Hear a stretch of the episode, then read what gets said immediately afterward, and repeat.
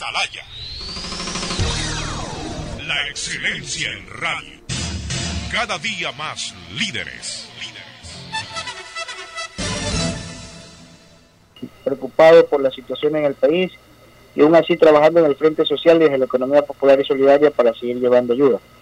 En la campaña Dar una mano sin dar la mano, que es dirigida por el Frente de Inclusión Económica y Social, nosotros como IEPS nos hemos sumado también y hemos estado, estado llevando alimentos a familias ecuatorianas de grupos vulnerables.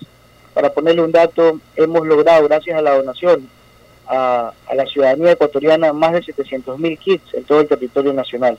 Con esto hemos apaleado en algo las necesidades que tiene nuestro pueblo, que tienen nuestros hermanos ecuatorianos. Y como Economía Popular y Solidaria también, en el marco de esta campaña, nosotros estamos generando empleo, porque hay un kit que lo hemos denominado el kit textil, en donde las personas que donan automáticamente generan trabajo para los talleres de costura pequeños, que son dirigidos y administrados por amas de casa, por jóvenes, eh, por grupos vulnerables también, que reciben estos textiles reciben el recurso, confeccionan las mascarillas, nos entregan esas mascarillas y nosotros a su vez lo donamos en los frentes o lugares donde se está haciendo un combate en primera línea a la pandemia COVID-19. Esto es una forma de desarrollar un modelo de negocios en base a la coyuntura, donde gracias a la, a la voluntad, al aporte ciudadano, al aporte de todos los ecuatorianos, los guayaquileños, ya hemos entregado proyectos y contratos a dos talleres, uno en Babahoyo, que lo hicimos la semana pasada, donde le entregamos un contrato por 2.500 dólares. Imagínense usted, entregarle 2.500 dólares en contrato a una asociación de dos o tres mujeres, ven esto como una oportunidad para mantener a su familia y seguir subsistiendo. Y hoy día vamos a entregar también un valor similar aquí en la ciudad de Guayaquil a, un segundo a, un, a una segunda asociación textil de la ciudad.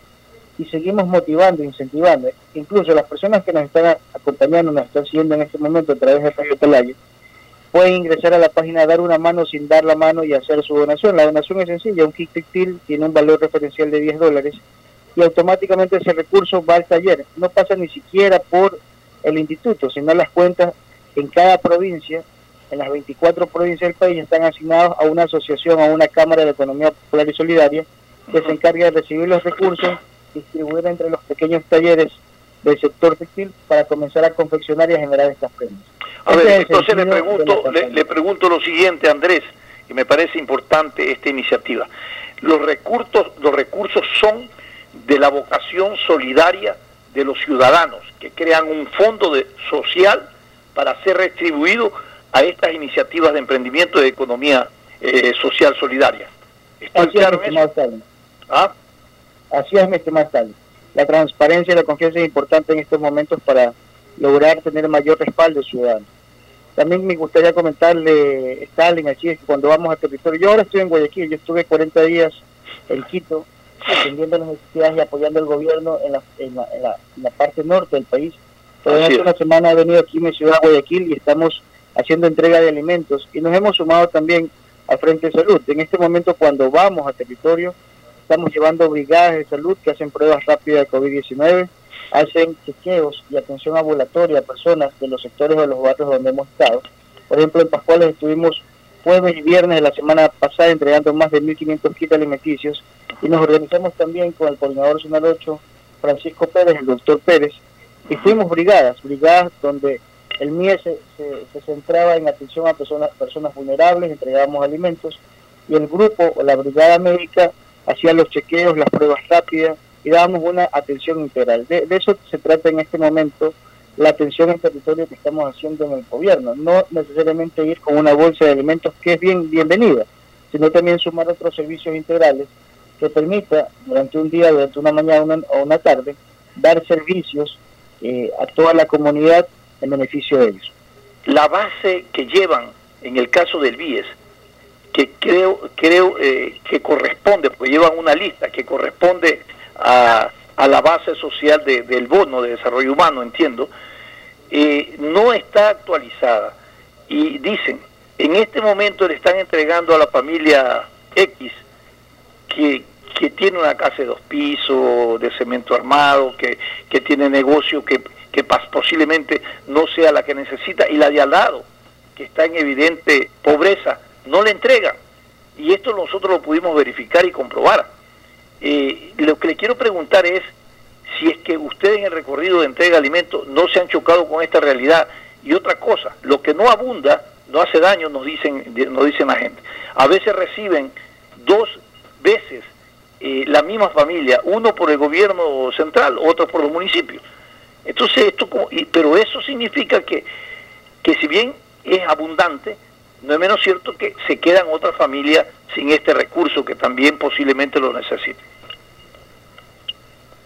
en la misma operación, en la misma operatividad de entrega de alimentos, personalmente te puedo decir, Stalin, que nosotros tratamos de atender a personas que realmente lo necesitan. Se han dado casos donde trabajamos con líderes barriales, efectivamente nos damos cuenta de que en el Estado hay personas que están en mejores condiciones frente a personas que viviendo al frente están en una situación bien vulnerable.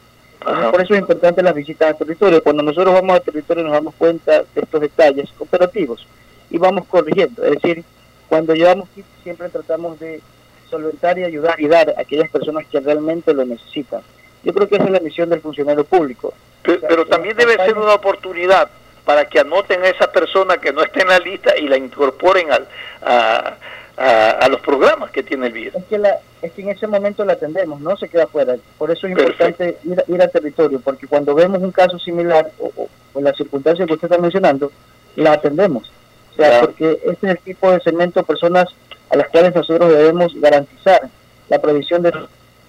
Pero eh, en, en los casos que nosotros receptamos eran personas que entregaban, no que eran empleados, que no tenían esa capacidad de decir, a ver, yo a ellos les doy a los acá no les doy, le doy al que está en la lista. Sería interesante una disposición de que se observe quién está en realidad en el grado de necesidad y que se lo registre para actualizar ese banco de datos que se tiene a nivel del desarrollo humano y social en el país. Claro, por eso que en, el Frente de Inclusión Económica Social del Ministerio eh, tenemos, tenemos personal que ha recibido una inducción previa. Cada vez que hacemos visita a territorio damos una inducción previa justamente para ir reduciendo en algunos casos la, aplicación discrecional en la entrega aquí y más bien que esta entrega beneficie a todos los sectores sin ningún tipo de discriminación. Atalaya. La excelencia en radio. Cada día más líderes.